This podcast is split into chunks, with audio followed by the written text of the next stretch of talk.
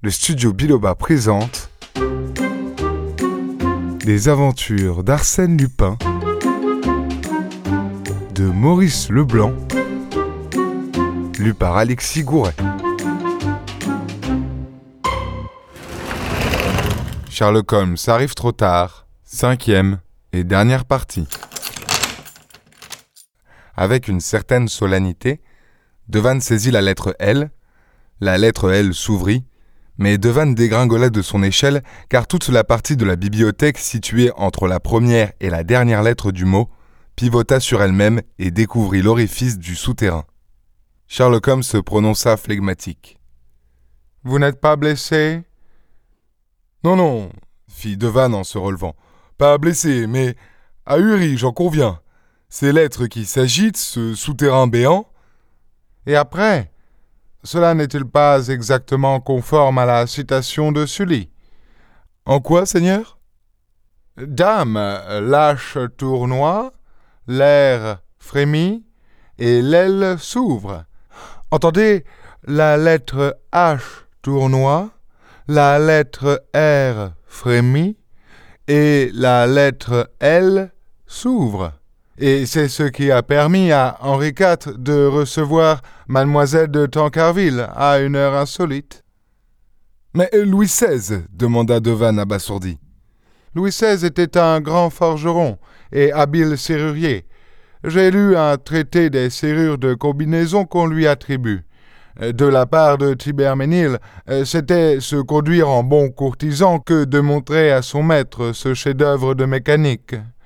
Pour mémoire, le roi écrivit 2, 6, 12, c'est-à-dire H, R, L, la deuxième, la sixième et la douzième lettre du nom.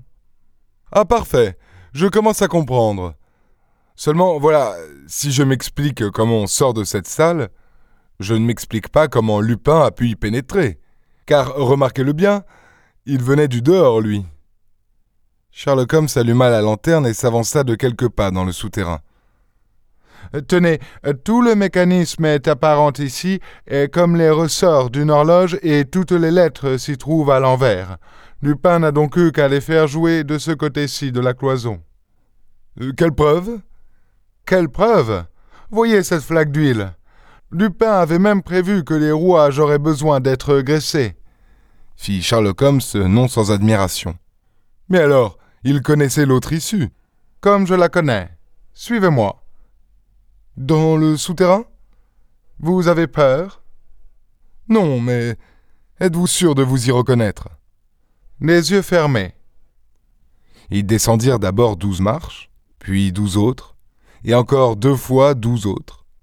Puis ils enfilèrent un long corridor dont les parois de briques portaient la marque de restauration successive et qui suintaient par places. Le sol était humide.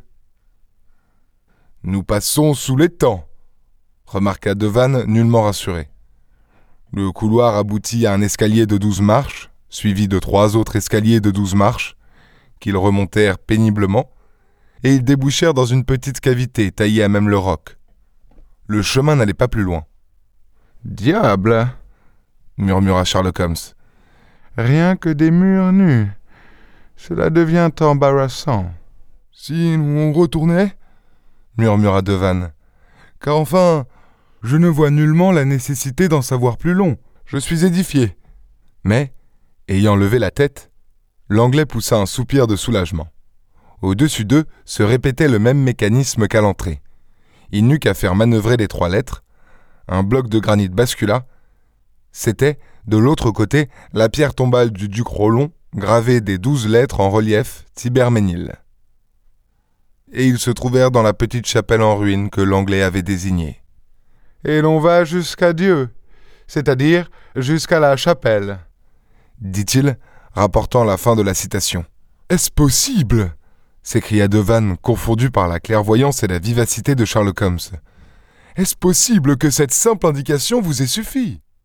Bah fit l'Anglais. Elle était même inutile.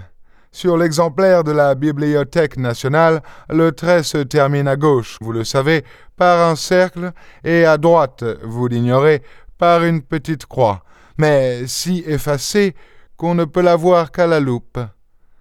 Cette croix signifie évidemment la chapelle où nous sommes. Le pauvre Devanne n'en croyait pas ses oreilles. C'est inouï, miraculeux, et cependant d'une simplicité enfantine. Comment personne n'a-t-il jamais percé ce mystère? Parce que personne n'a jamais réuni les trois ou quatre éléments nécessaires, euh, c'est-à-dire les deux livres et les citations. Euh, personne, sauf Arsène Lupin et moi. moi aussi, objecta Devanne, et l'abbé Gély. Nous en savions tous deux autant que vous, et néanmoins. Holmes sourit. Monsieur Devanne, tout le monde n'est pas apte à déchiffrer des énigmes. Mais voilà dix ans que je cherche, et vous, en dix minutes. Bah, l'habitude. Ils sortirent de la chapelle, et l'anglais s'écria. Tiens, une automobile qui attend. Mais c'est la mienne. La vôtre? Mais je pensais que le chauffeur n'était pas revenu. En effet, et je me demande. Ils s'avancèrent jusqu'à la voiture, et Devanne, interpellant le chauffeur. Édouard, qui vous a donné l'ordre de venir ici Mais, répondit l'homme, c'est monsieur Velmont. Monsieur Velmont, vous l'avez donc rencontré Près de la gare, il m'a dit de me rendre à la chapelle. De vous rendre à la chapelle Mais pourquoi? Pour y attendre monsieur et l'ami de monsieur?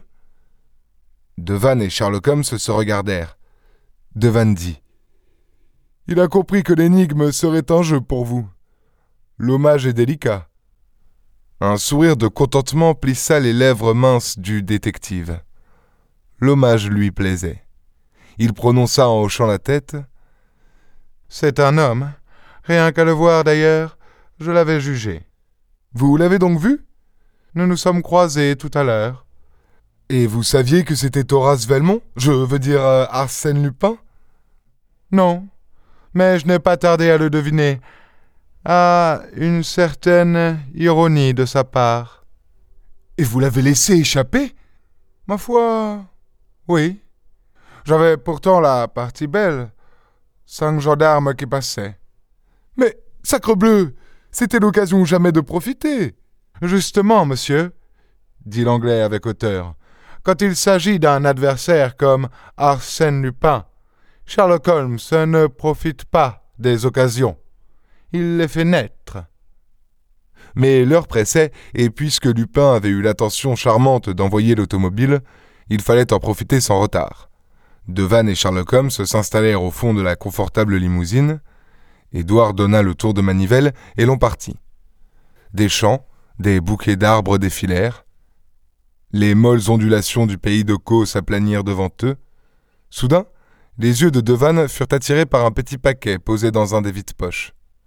Tiens, qu'est-ce que c'est que cela? Un paquet Et pour qui donc? Mais c'est pour vous. Pour moi? Lisez, Monsieur Sherlock Holmes de la part d'Arsène Lupin. L'anglais saisit le paquet, le déficela, enleva les deux feuilles de papier qui l'enveloppaient. C'était une montre. Oh dit-il en accompagnant cette exclamation d'un geste de colère. Une montre fit Devanne. Est-ce que par hasard? L'anglais ne répondit pas. Comment? C'est votre montre? Arsène Lupin vous envoie votre montre Mais s'il vous la renvoie, c'est qu'il l'avait prise. Il avait pris votre montre. Ah Elle est bonne celle-là la montre de Sherlock Holmes subtilisée par Arsène Lupin. Dieu que c'est drôle. non, vrai, vous, m'excuserez, mais c'est plus fort que moi. Et quand il eut bien ri, il affirma d'un ton convaincu Oh, c'est un homme en effet. L'anglais ne broncha pas. Jusqu'à Dieppe, il ne prononça pas une parole, les yeux fixés sur l'horizon fuyant. Son silence fut terrible, insondable, plus violent que la rage la plus farouche. Au débarcadère, il dit simplement, sans colère cette fois, mais d'un ton où l'on sentait toute la volonté et toute l'énergie du personnage. Oui, c'est un homme, et un homme sur l'épaule duquel j'aurai plaisir à poser cette main que je vous tends, monsieur Devanne. Et j'ai idée, voyez-vous, qu'Arsène Lupin et Sherlock Holmes se rencontreront de nouveau un jour ou l'autre. Oui, le monde est trop petit pour qu'ils ne se rencontrent pas Et ce jour-là. Merci d'avoir écouté cette histoire d'Arsène Lupin. Pour être informé de la sortie des épisodes suivants, abonnez-vous. Et n'hésitez pas à mettre 5 étoiles et un bon commentaire à ce podcast. À très bientôt.